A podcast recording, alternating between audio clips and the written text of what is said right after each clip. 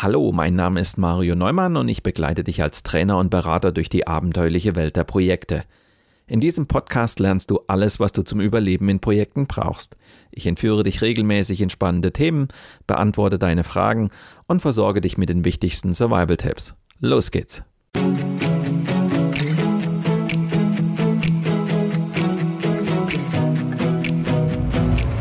Du hörst den Podcast Projekt Safari nach dem gleichnamigen Buch von Mario Neumann. In diesem Podcast betrittst du gemeinsam mit dem Autor die abenteuerliche Welt der Projekte. Erlebe Projektmanagement von seiner spannenden Seite und gehe mit Mario Neumann auf die Suche nach Antworten für deine eigenen Projekte. Hallo liebe Projektabenteurer. Im Interview der Woche habe ich heute Steffen Häuser zu Gast. Steffen Häuser ist Interimsmanager und Spezialist für internationale Supply Chain Management. Er mag es, in scheinbar ausweglose Situationen geworfen zu werden. Er kümmert sich vor Ort darum, solche Missionen möglich zu machen. Daher sein Slogan Mission Possible. Die Luftfahrt kennt Steffen Häuser von klein auf. Sein Vater war Pilot und Führungsoffizier bei der Luftwaffe. So kommt es, dass auch sein Herz für die Luftfahrtindustrie schlägt. Doch auf Fluglinien, Flughäfen und Hersteller wirkt sich die Corona-Krise katastrophal aus. Der Flugverkehr über Europa ist auf 80er Jahre Niveau gesunken. Airlines strichen Flugverbindungen, reduzierten ihre Flotten und stornierten Aufträge bei den Herstellern. Das hat die gesamte Luftfahrtindustrie schwer getroffen. Ganze Lieferketten sind in sich zusammengebrochen. Kein Wunder, dass gerade die Expertise von Steffen Häuser besonders gefragt ist. Ich möchte mit Steffen Häuser im Interview der Woche darüber sprechen, welche Herausforderungen mit der Restrukturierung einer Lieferkette verbunden sind. Du bist gespannt darauf, wie jemand an scheinbar ausweglose Situationen herangeht? Dann lehn dich zurück und lass dich inspirieren von der 91. Folge meines Projekt Safari Podcasts.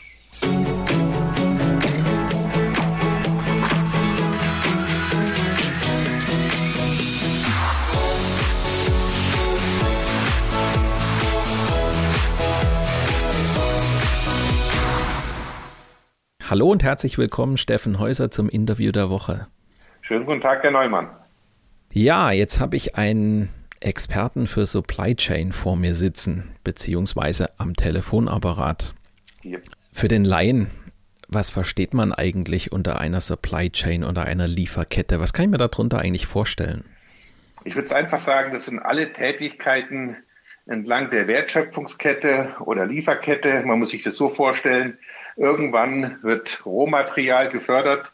Dieses Rohmaterial geht dann über Transport, verschiedene Veredelungen, wird gelagert, wird wieder bearbeitet, wird wieder äh, gelagert, wird wieder transportiert und landet dann irgendwann als fertiges Produkt beim Kunden. Und all diese Tätigkeiten, die da ausgeführt werden in dieser Lieferkette oder Wertschöpfungskette, das ist die Supply Chain. Dann stellt sich natürlich die Frage, was sind eigentlich die Gründe für sogenannte Supply Chain Projekte? Ja, da gibt's äh, viele Gründe. Ähm, zum einen ist es natürlich den Unternehmen wichtig, dass sie die Lieferungen an ihre Kunden sicherstellen, äh, beziehungsweise ihre Liefertreue an die Kunden, man spricht ja oft von OTD, äh, sehr hoch einstellen. Das ist ein wichtiges äh, Projekt für Supply Chain Projekte. Dann das nächste, was auch äh, die Kosten sieht. Sie können sich vorstellen, die Kosten, die man in der Supply Chain einspart, die gehen eins zu eins sofort als positives Ergebnis äh, ins Unternehmen ein. Und äh, damit ist man natürlich interessiert, dass die Kostensituation aus der Supply Chain äh, perfekt ist und das Ergebnis damit auch gut beeinflusst wird. Ich habe andere Projekte gehabt. Äh, ein Dienstleister, der sehr, sehr gut war im Elektronenstrahlschweißen, der dann immer aus zwei, drei Teilen ein Teil geschweißt hat, sehr, sehr hochtechnologisch. Und der hat sich entschlossen, dass er Komplettanbieter werden will. Er will also ganze Komponenten, die natürlich geschweißt waren, wollte er seinen Kunden anbieten. Und dazu hat er eine Supply Chain gebraucht. Und das war ein Grund für den Aufbau einer Supply Chain. Oder auch, was auch ganz, ganz häufig vorkommt, dass Kunden neue Aufträge bekommen und dass sie sich noch in einem Stadium, ich sag mal, der Werkstattfertigung befinden, wo sie ähm, vieles sehr, sehr gut machen aber diese Serienfertigung für den neuen Auftrag äh, noch nicht können und daran nicht vorbereitet sind. Das ist dann auch ein Grund, warum man in die Supply Chain eingreift und hier Projekte in der Supply Chain macht. Das heißt, man bewegt sich mit einem Supply Chain Projekt sozusagen am Herz des Unternehmens. Ja, ja. Supply Chain Projekt, äh, wenn man von einem reinen Dienstleistungsunternehmen mal absieht, äh, da ist eigentlich sehr wenig Supply Chain, aber ansonsten äh, ist das genau der Punkt, wo die Produkte entstehen, äh, wo das produziert wird, wo etwas, ja, wo man sehen kann, was passiert und wo man natürlich aus Rohmaterial braucht und ähm, ja, das ist äh, für viele Unternehmen genau der Unternehmenszweck und äh, warum sie bestehen. Jetzt sind Sie ja schwerpunktmäßig in der Luftfahrtindustrie unterwegs. Ich kann mir vorstellen, dass da ganz besondere Herausforderungen in der gesamten Supply Chain entstehen, weil wir reden ja über große Formen von Sicherheit, ähm, extrem hohe Qualitätsanforderungen etc. Wie äußert sich das eigentlich in solchen Projekten? Baut sich da ein besonderer Druck auf? Ähm, muss man da in hohen Qualitätsmaßstäben denken? Wie, wie äußert sich das eigentlich? Ja, zum einen äh, ist die Luftfahrt natürlich von den Qualitätsanforderungen sehr, sehr hoch. Ähm, ich selber weiß das, ich fliege jedes Wochenende nach Hause von meinen Projekten und Sie können mir glauben, ich und meine Familie ist sehr interessiert daran, dass der Flieger auch immer wieder heil runterkommt, beziehungsweise auch heil hochkommt. Insofern, es ist ganz, ganz wichtig in der Luftfahrt, dass die Qualitätsanforderungen eingehalten werden. Dazu gibt es natürlich äh, viele Regularien und diese Regularien, die sind wirklich einzuhalten. Ähm, das ist das eine Thema in der Luftfahrt. Ein anderes Thema ist natürlich, dass äh, die Luftfahrt äh, eine Supply Chain hat, die sehr weltweit aufgestellt ist. Das heißt, man bekommt dann aus der ganzen Welt seine Rohmaterialien, man bekommt aus der gesamten Welt äh, seine Einzelteile. Äh, dort wird montiert, dort werden Qualitätsprüfungen durchgeführt. Und äh, da das Ganze global ist, muss natürlich auch die Supply Chain entsprechend global aufgestellt sein in der Luftfahrt. Das ist äh, wieder ein wichtiger Punkt. Das andere ist, wenn man sich die Luftfahrt so anschaut, wir haben hier durch die OEMs, die OEMs, die Endkunden natürlich auch entsprechende Anforderungen an die, an die Supplier. Sie können sich vorstellen, ein OEM, ein Luftfahrthersteller wie zum Beispiel Airbus, der kann gar nicht mit den vielen tausend einzelnen Zulieferern, äh, Herstellbetrieben, die ihn zuliefern, äh, der kann die nicht managen und der ist gar nicht in der Lage, dieses alles äh, von sich aus so zu koordinieren. Das heißt, hier ist dann eine Kette äh, in der Luftfahrt aufgebaut, wie es auch üblicherweise im Automotive-Bereich ist, in denen ähm, dann über Tier 1, das sind dann direkten Zulieferer äh, der Kunden, äh, weitere äh, Zulieferer in dieser Kette den gesamten Kunden Airbus beliefern über diese Kette. Und da ist es natürlich auch enorm wichtig, dass man sicherstellt, dass diese Supply Chain, und jetzt erkennen Sie vielleicht auch, was ich mit Kette meine, Lieferkette funktioniert. Und zwar vom Anfang vom Rohmaterial bis dass am Ende ein Flugzeug, ein Airbus oder wie auch immer die äh, Flieger heißen, ausgeliefert wird. Wenn man jetzt so eine neue Supply Chain aufbaut, weil man ein neues Teil fertigen will, weil man ein neues Produkt hat, für das noch keine Lieferkette besteht, was ist eigentlich die Herausforderung, ähm, die es da zu meistern gilt, wenn man sozusagen eine neue Kette aufbaut? Zuerst ist es so, man kommt ja, ähm, bei mir ist es so, ich komme natürlich als Interim Manager neu ins Unternehmen und ich muss das Unternehmen kennenlernen. Ich muss also feststellen, wie sind die Prozesse, wie sind die Abläufe, welche Anforderungen sind ans Produkt da. Äh, das ist das eine, dass ich also erstmal genau analysiere, wie ist die heutige Situation, das geht auch weiter. Wie sind die Kernkompetenzen des Unternehmens? Ganz, ganz wichtig, weil anhand der Kernkompetenzen äh, steuert man nachher auch die Supply Chain. Wie ist der Markt? Der Markt, äh, wie ist der Wettbewerb? Welches Risiko habe ich hier? Welche Effizienz der Prozesse? Und das ist so der Start, wo man sich das alles sehr genau anschaut, sehr genau analysiert, ähm, auch ähm, Blick auf die Menschen. Ähm, wie groß ist der Widerstand? Äh, Widerstand ist sehr, sehr häufig, weil es bedeutet ja immer eine Veränderung in dem, was man heute macht. Und da ist der Mensch äh, einfach äh, reagiert mit Widerstand. Und äh, das ist dann der Start eines solchen, eines solchen Projektes in der Supply Chain, dass ich einfach mir anschaue, wie ist denn die Situation. Dann geht es äh, weiter in diesen Projekten, dass man sich ein Ziel setzt, Ziel auch äh, mit einem entsprechenden Termin. Das Team wird gebildet, äh, natürlich aus einer breiten Gruppe von Stakeholdern, die alle hier unterstützen können. Äh, und äh, der Projektstart wird mit einem sogenannten Kick-off äh, gestartet, wo die Kommunikation ganz, ganz wichtig ist in jedem Projekt.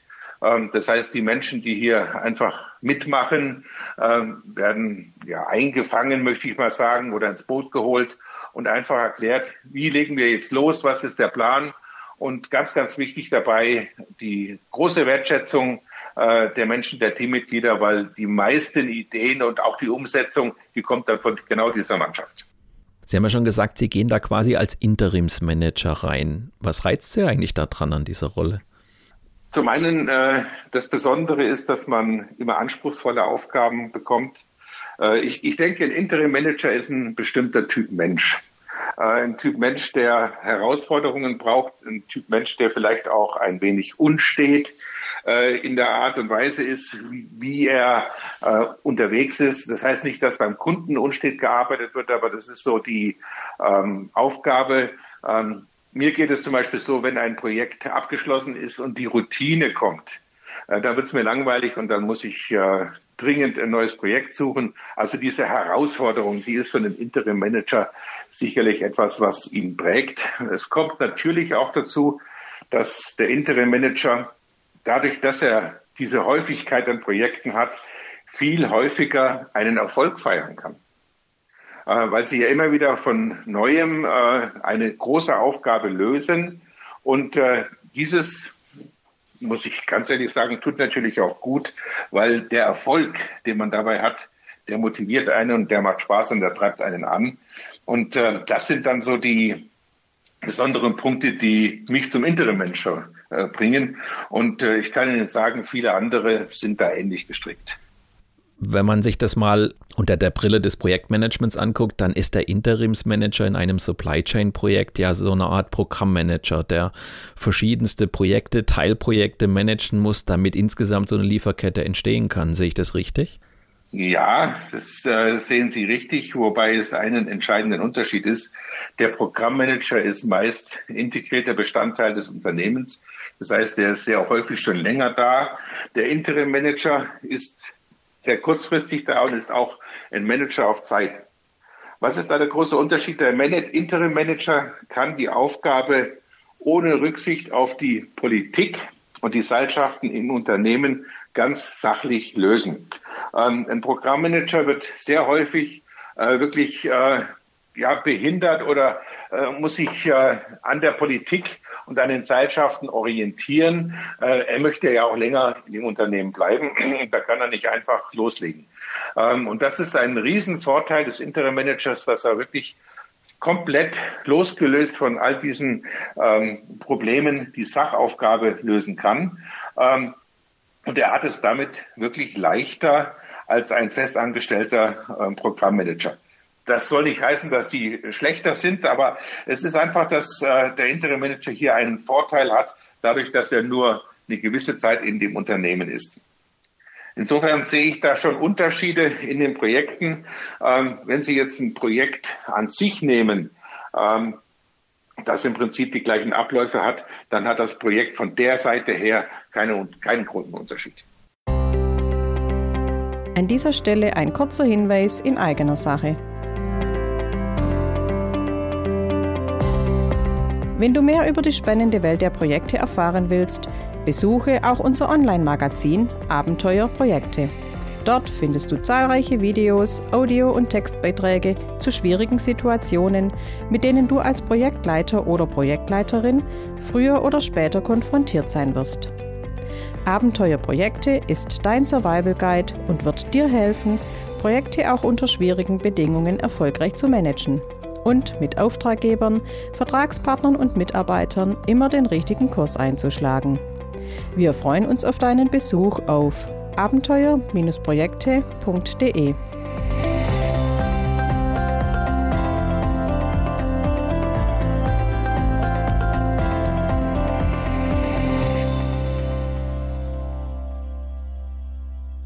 Kommen wir mal zurück wieder zur Luftfahrt. Die Pandemie hat ja insbesondere die Luftfahrtindustrie extrem stark gebeutelt. Ja. Wie wirkt sich das eigentlich auf Ihre Arbeit aus? Also prinzipiell ist jetzt ein, ein kleiner privater Einwurf. Ich habe es natürlich viel schwieriger, wenn ich am Wochenende nach Hause kommen will.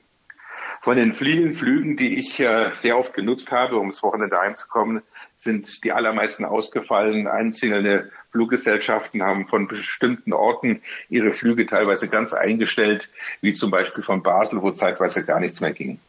Ähm, das ist jetzt äh, das eine. Das andere ist natürlich, ähm, ich war zum Start der Pandemie äh, als Standortleiter in einem Luftfahrtbetrieb und dann hat uns das natürlich unglaublich hart getroffen. Auf einen Schlag mussten wir sehr, sehr schnell mit dem Betriebsrat eine Vereinbarung für Kurzarbeit finden. Wir mussten in die Kurzarbeit gehen. Ähm, Sie können mir glauben, das ist nicht, weil wir daran Spaß hatten, sondern das war einfach die Gegebenheiten. Äh, wir hatten einen ja, Auftragsausfall erstmal von äh, zwei, drei Monaten fast äh, auf Null. Ähm, Warum war das so? Natürlich haben die einzelnen Luftfahrtkunden äh, über ihre Lieferkette hinaus erstmal alle Puffer abgebaut. Sie haben selber keine Flugzeuge mehr ausgeliefert und es ging dann die ganze Lieferkette durch. Und wenn Sie in der Lieferkette etwas weiter hinten sind, dann haben Sie da einfach ein großes Problem, äh, dass Sie die Arbeit einfach nicht mehr haben von Ihren Kunden, die Aufträge. Und dann ist da in, in der Folge sind die Aufträge wieder gekommen, allerdings auf viel, viel niedrigerem Niveau. Ähm, einige Fluggesellschaften, äh, haben Sie alle gehört, äh, sind teilweise um 90 Prozent eingesackt. Und das Gleiche ist dann natürlich mit der äh, Industrie, den Flugzeugherstellern passiert. Die sind nicht so massiv eingebrochen.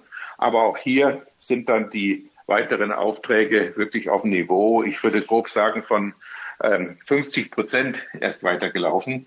Ähm, hat natürlich bedeutet, dass man hier sehr, sehr schnell reagieren musste und gleichzeitig äh, wieder in der Supply Chain, in der Lieferkette, die ganzen Rohmaterialien, die natürlich beauftragt waren, die ganzen Teile, die man gebraucht hat, auch entsprechend äh, kürzen beziehungsweise Aufträge stornieren, ähm, weil man ja selber auch in der Situation nicht in der Lage war, die gesamten Mengen zu lagern beziehungsweise abzunehmen und damit es auch die ganze Kette durchzuziehen. Das war von Anfang an eine sehr schwierige Situation, äh, die man äh, nur zusammen, so habe ich das erlebt, mit einem Betriebsrat und mit äh, motivierten Teams dann gemeistert hat. Und in dem Fall, wo ich war, muss ich sagen, ist das mit Bravour gelungen. Ähm, das hat mich dann auch sehr gefreut, weil sich auch durch die Krise äh, in dem Unternehmen ein Team gebildet hat, was äh, sehr, sehr effizient äh, zusammengearbeitet hat und das dann äh, auch gelöst hat. Das heißt, ich muss als ein Projektteam in so einer Krisensituation, die ja quasi von heute auf morgen kam, jetzt mir sozusagen mein Ergebnis, sprich meine Lieferkette angucken und muss unter einem großen Zeitdruck, unter einem großen finanziellen Druck die ganze Geschichte neu strukturieren. Das ist richtig. Ähm, Sie haben da keine, keine andere Chance, als die Effizienz auch bei den geringeren äh, entsprechenden Umsätzen und den geringen Mengen äh, sicherzustellen. Und äh, das geht dann, dann einfach nicht mehr anders. Ist natürlich äh, in dem Fall ein sehr umfassendes äh, Projekt, weil Sie ähm, einerseits äh, beim Kunden die entsprechenden geringeren Kadenzen haben und dieses auch sehr, sehr schnell durchreichen müssen an ihre Lieferanten. Und dann kommt nämlich auch das nächste Thema, was äh, da eine Rolle spielt. Äh, gleichwohl müssen sie dafür Sorge tragen, dass ihnen die Lieferanten nicht wegbrechen. Weil sie haben gar nichts davon, wenn Lieferanten ähm, dann auf einmal wegen Insolvenz oder anderen Problemen von der Spielfläche verschwinden, die sie aber dringend brauchen, gerade in der Luftfahrt, weil sie die entsprechenden Qualifikationen haben, weil sie diese Zertifikate haben und weil sie wirklich für das, was sie liefern, ja, ich würde mal sagen, einzigartig sind teilweise. Das heißt, ich muss bei so einer Geschichte in beide Richtungen gucken. Das heißt, ich muss gucken, dass die Lieferkette stabil bleibt, wo die Dinge herkommen. Und ich muss gucken, dass die Lieferkette halbwegs stabil bleibt dorthin, wo sie abgenommen werden. Korrekt, korrekt. Und es ist äh, eine sehr komplexe Aufgabe, äh, die, die man schaffen kann. Aber da muss man wirklich äh, äh, gemeinsam in dem Team klar nach vorne gehen, äh, sehr pragmatisch dann oft auch entscheiden. Äh, da hilft ihnen dann äh, nicht unbedingt äh, irgendwelche tolle Theorien, sondern Theorien, da müssen sie sehr pragmatisch und schnell äh, die Entscheidungen treffen. Und Entscheidung heißt natürlich auch, die Führung muss äh, exzellent äh, gestaltet sein, weil sie äh, sonst ja keine Entscheidungen treffen. Und das Ganze muss hervorragend zusammenspielen.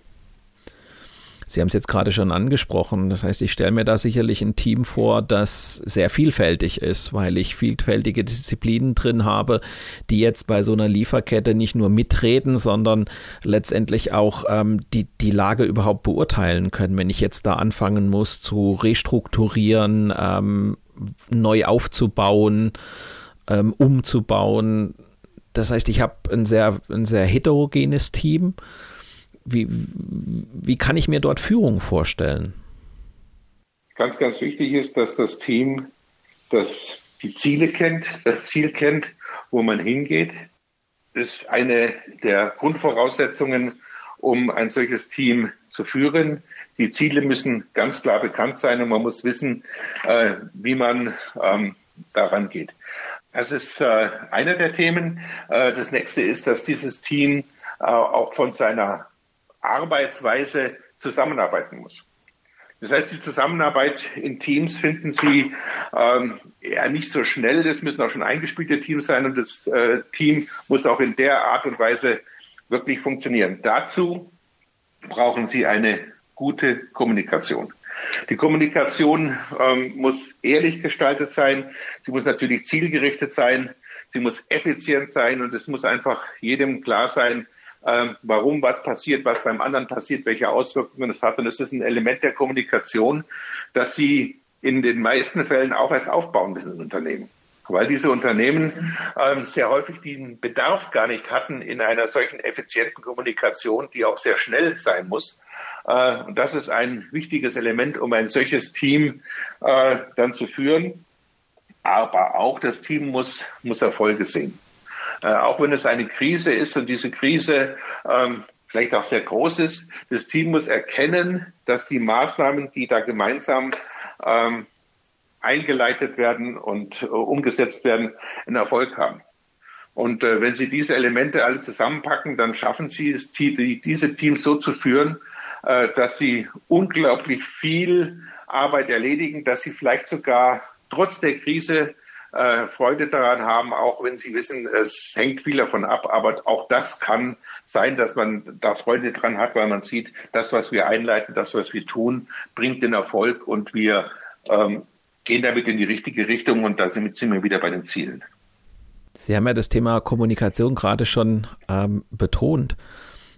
Sie haben ja auch durchblicken lassen, dass nicht, dass Sie nicht in jedem Unternehmen, wo Sie als Interimsmanager einsteigen, eine Art der Kommunikation oder auch eine Art des Teamworks vorfinden, wie Sie sich das idealerweise vorstellen. Wie kann ich mir das konkret vorstellen? Was sind Dinge, auf die Sie jetzt mal, wenn man es nicht mal nur als Schlagworte bezeichnet, dass Sie sagen, Sie wollen Transparenz oder ähnliches haben, ähm, was ja nachvollziehbar ist, sondern an welchen Punkten kann ich das konkret festmachen? Also wenn ich dort als Mitarbeiter sitze, was werde ich bei einem Steffen Häuser als erstes feststellen? Worauf legt er in der Kommunikation Wert? Gibt es irgendwelche bestimmte Themen, die Sie besprechen? Gibt es bestimmte Regeln, die Sie aufstellen? Gibt es bestimmte Formen der Meetings, die Sie durchführen? Kann ich das an irgendwas festmachen, was sich dann ändert?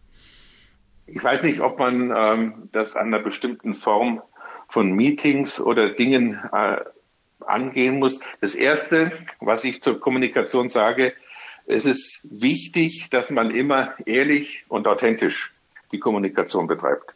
Es hilft überhaupt nichts, wenn man irgendwelche Schreckensszenarien aufbaut, die nicht wahr sind.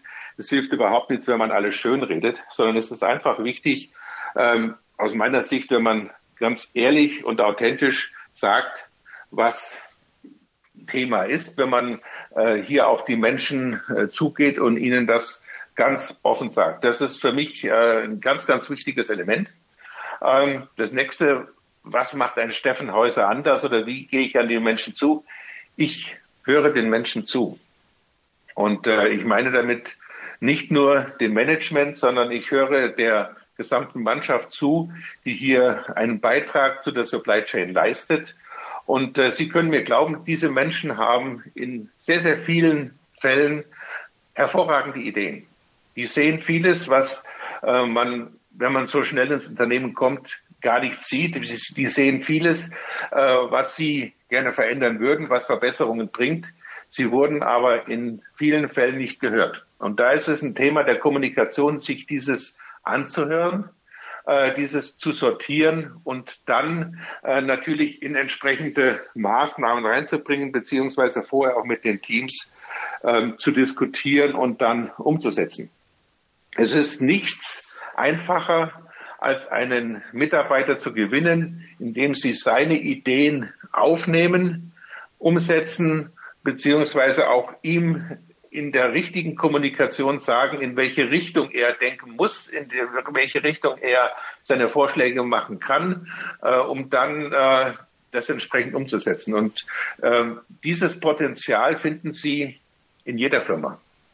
Und deswegen ist die Kommunikation auch so wichtig und auch die Führung. Und das ist das, was äh, auch viele, viele Interim-Manager machen, weil die sind ja nicht äh, schon Jahre, Jahrzehnte im Unternehmen, kennen das alles, sondern sie müssen sich ja auf das verlassen, was die Mitarbeiter sagen, auch äh, was sie erfragen. Und in dem Fall, das ist mein Weg, um hier die entsprechenden ähm, Ergebnisse einzufahren. Und natürlich ist es so, wenn dann äh, klar ist, wie die Situation ist, wenn dann klar ist, welche Möglichkeiten man hat und auch hier ganz pragmatisch, äh, dann ist das nächste Element, was für die Mitarbeiter ganz, ganz wichtig ist, die Umsetzung. Wenn Sie dann sehen, ja, hier wird nicht nur geschwätzt, sondern das Ganze wird umgesetzt und ich bin ernst genommen worden in meinen Ideen und das ist jetzt ein Bestandteil des Unternehmens, der Prozess ist anders oder wie auch immer, ähm, dann haben Sie noch mehr gewonnen und das ist genau diese Führung und die Kommunikation, die ich meine. Wenn man jetzt so frisch von außen kommt, Sie haben das ja gerade in Teilen schon beschrieben, Sie kommen von außen, die Mitarbeiter kennen Sie nicht, ähm, sind relativ schnell A mit einer schwierigen Lage konfrontiert und B mit jemand Neuem, der das Ganze jetzt übernimmt. Wie schafft man es eigentlich, dort schnell Akzeptanz zu finden? Ich nehme an, dass Teil der Kommunikation das ausmacht, aber gibt es andere Dinge, die dafür sorgen, dass man schnell akzeptiert wird als Projektleiter oder in Ihrem Fall Interimsmanager, wenn man von außen kommt? Das ist natürlich das Erste, dass man die Menschen kennenlernen muss, äh, mit den Menschen sprechen muss. Das ist ein ganz, ganz wichtiges Element, äh, was am Anfang immer im Projekt da ist. Ähm, um so einfach auch äh, die Ängste, Nöte der Menschen kennenzulernen. Ähm, es geht auch dann darum, dass man damit äh, die Menschen kennenlernt, die ne, Fähigkeiten und Neigungen, äh, die die, die äh, Mitarbeiter da haben und äh, hier ähm, ja einfach ein bisschen tiefer einsteigt. Ja, ansonsten ist es, ähm, denke ich, auch ein Teil der Persönlichkeit, die jeder hat, wie er mit den Menschen umgeht, äh, welche Art er hat äh, ob er sie ansprechen kann, ob er die entsprechende Empathie hat, äh, ob er und äh, ich denke, das ist ganz wichtig, die richtigen Teammitglieder für die entsprechenden Projekte auswählt, die man da angeht. Ähm, das ist, denke ich, schon auch äh, ein wichtiges Element. Äh, man muss authentisch sein. Äh, eine Rolle äh, den Mitarbeitern, den Menschen vorspielen, funktioniert nie. Ähm, das, das kann man vielleicht mal für einen Vortrag machen, aber ansonsten ähm, wird das äh, immer negativ ausgewertet. Man muss aber auch ein Gespür dafür haben, wer in ein Team reinpasst und wer dagegen arbeitet. Und ich meine damit nicht, äh, dass keine Kritik erlaubt sein soll. Kritik ist hervorragend und mit Kritik kann man sehr gut umgehen, weil da immer der Hintergrund ist, dass etwas verbessert werden soll.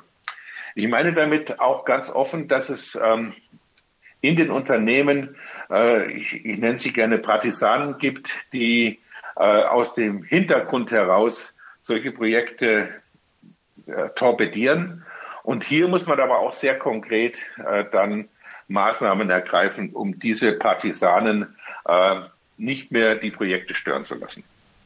Wenn man jetzt in so einer Krisensituation übernimmt, wie wir sie vorhin beschrieben haben, dass also so eine Lieferkette quasi zusammenbricht oder unter einem, unter einem schweren Druck steht aufgrund der Pandemie, da kann man jetzt nicht einfach einen Plan entwerfen und sagen, so, den setzen wir jetzt um und nach ein paar Wochen sind wir fertig, sondern da wird man ja mit vielen Unwägbarkeiten konfrontiert sein oder auch mit Dingen, die sich dann doch nicht so umsetzen haben lassen, wie man das im ersten Moment gesehen hat. Das heißt, es gibt ja keinen so festen Plan, den man jetzt einfach umsetzt. Wie geht man mit der Unsicherheit dann um? Zum einen äh, ist es die Offenheit, die natürlich gefragt ist. Äh, Sie haben recht, in einer solchen Krise ist auch ein Element, was man braucht, die Kreativität und auch Ideen äh, beziehungsweise ein Plan B, äh, den man sich immer zurechtlegt, was passiert, wenn die und die Maßnahme so nicht funktionieren. Also das ist sicherlich immer ein Element. Ein Plan B ist eine ganz, ganz wichtige Geschichte, die man immer im Kopf haben muss, die man auch wenn man klug ist, mit äh, seinen Kollegen diskutiert, um da einfach zu wissen, was passiert. Und dann natürlich ist es in allen Fällen Geschwindigkeit. Sie müssen in, äh, in einer solchen Krise wie in der Pandemie mit Geschwindigkeit und auch ähm, gesundem Menschenverstand die Themen dann angehen und lösen und nicht liegen lassen. Ähm, jedes Problem, was liegen gelassen wird, potenziert sich. Und deswegen muss man da sehr schnell äh, an die Lösungsfindung rangehen, und zwar gemeinsam mit der Truppe. Und da hilft es natürlich, wenn ich weiß, äh, was kann ich tun, wenn das und das passiert. Da hilft auch, und das ist in der Luftfahrt sehr, sehr üblich, eine entsprechende Risikobetrachtung. Die Luftfahrtfirmen beziehungsweise die gesamte Branche äh, ist hier sehr weit vorne in entsprechenden Risikobetrachtungen, äh, die sie ähm, sehr perfektioniert haben und wo man auch sehr genau schaut, ähm, was passiert, wenn und wie kann ich darauf reagieren. Und da ist natürlich die äh, Risikobetrachtung, die übrigens von den entsprechenden Normen sowieso gefordert wird von den Luftfahrtfirmen. Und ich bin halt sehr viel in der Branche unterwegs. Sehr hilfreich, wenn man da sich auf eine ähm, schon ja, belastbare Risikobetrachtung äh, zurückziehen kann, weil da auch schon viele Elemente, äh, was man tun kann und welche Maßnahmen eingeleitet werden kann, schon vorgedacht wurden in einer Zeit, in der die Krise noch nicht da war. Jetzt habe ich hier jemanden vor dem Mikrofon, ähm, den ich gerne auch zum Ende der Sendung fragen möchte.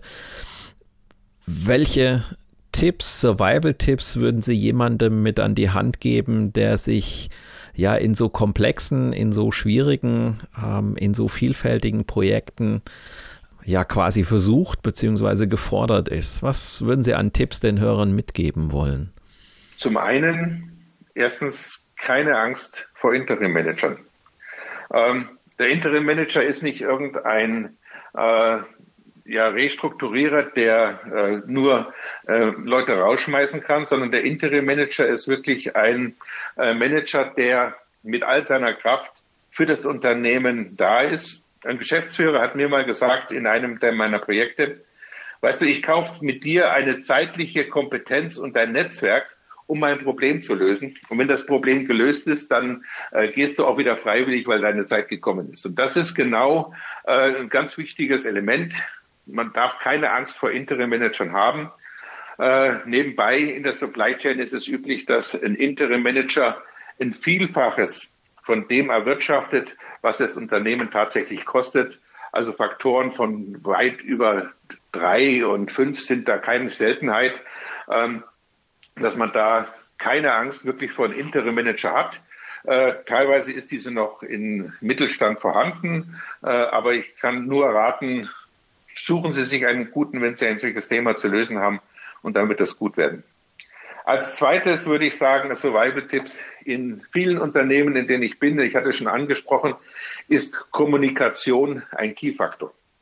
Kommunikation ehrlich, authentisch, zielgerichtet. Kommunikation, Kommunikation, Kommunikation ist ein ganz, ganz wichtiges Element, äh, um die Mannschaft ins Boot zu holen, um der Mannschaft zu zeigen, was insgesamt zu tun ist und sie auch selber zum Denken anzuregen. Ich meine damit keine Krisenkommunikation, die nur sagt, wie schlecht es uns geht, sondern äh, ganz offen auch zielgerichtet, wie man äh, plant, aus dem Thema rauszukommen, wenn wir in einer Krise sind. Ein Survival-Tipp, ähm, den ich äh, für ganz, ganz wichtig erachte, ist das Thema Führung.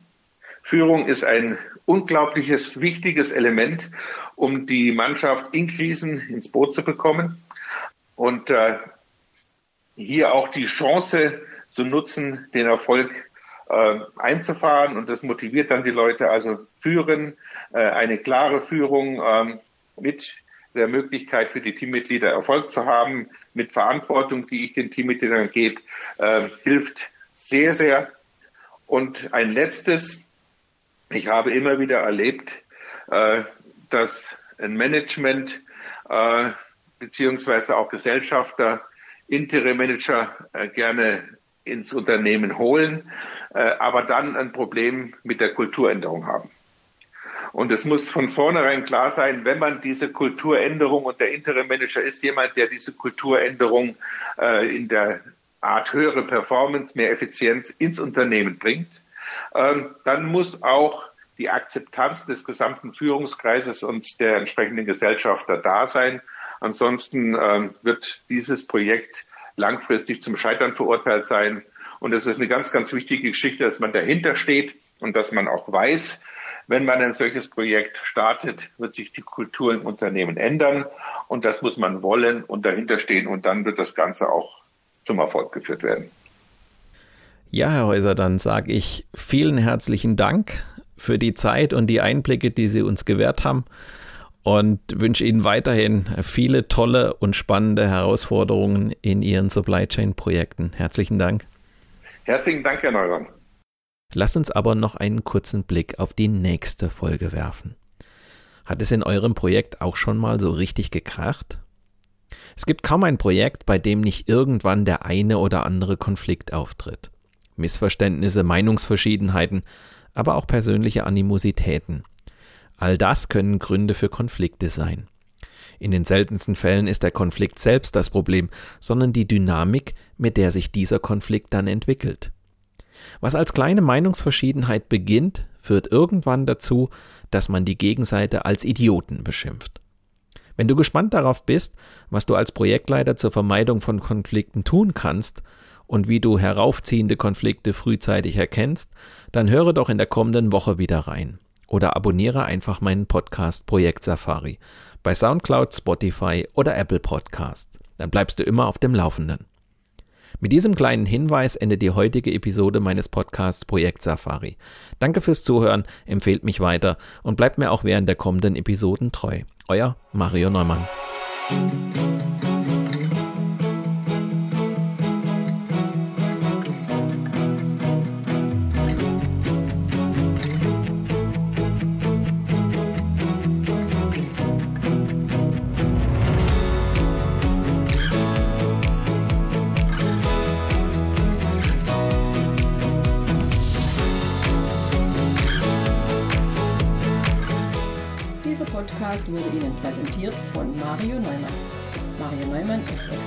Projektmanagement. Als Trainer und Coach begleitet er Projektleiter durch alle Phasen ihrer Projekte. Seine Methoden hat er aus der Praxis für die Praxis entwickelt. Effektiv, leicht verständlich und sofort anwendbar.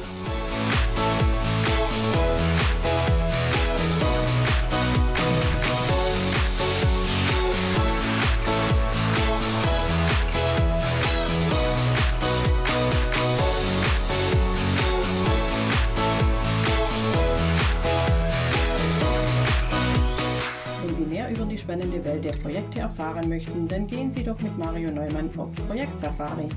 Sein gleichnamiges Buch zeigt, wie Sie die abenteuerliche Reise durchs Projekt vorbereiten, Hürden überwinden und nie das Ziel aus dem Blick verlieren. Tipps für den Ernstfall, Erlebnisse erfahrener Projektleiter und theoretische Hintergründe fügen sich zu einem völlig neuartigen Handbuch für Projektmanager. So wird jedes Projekt aufregend und inspirierend wie eine Safari.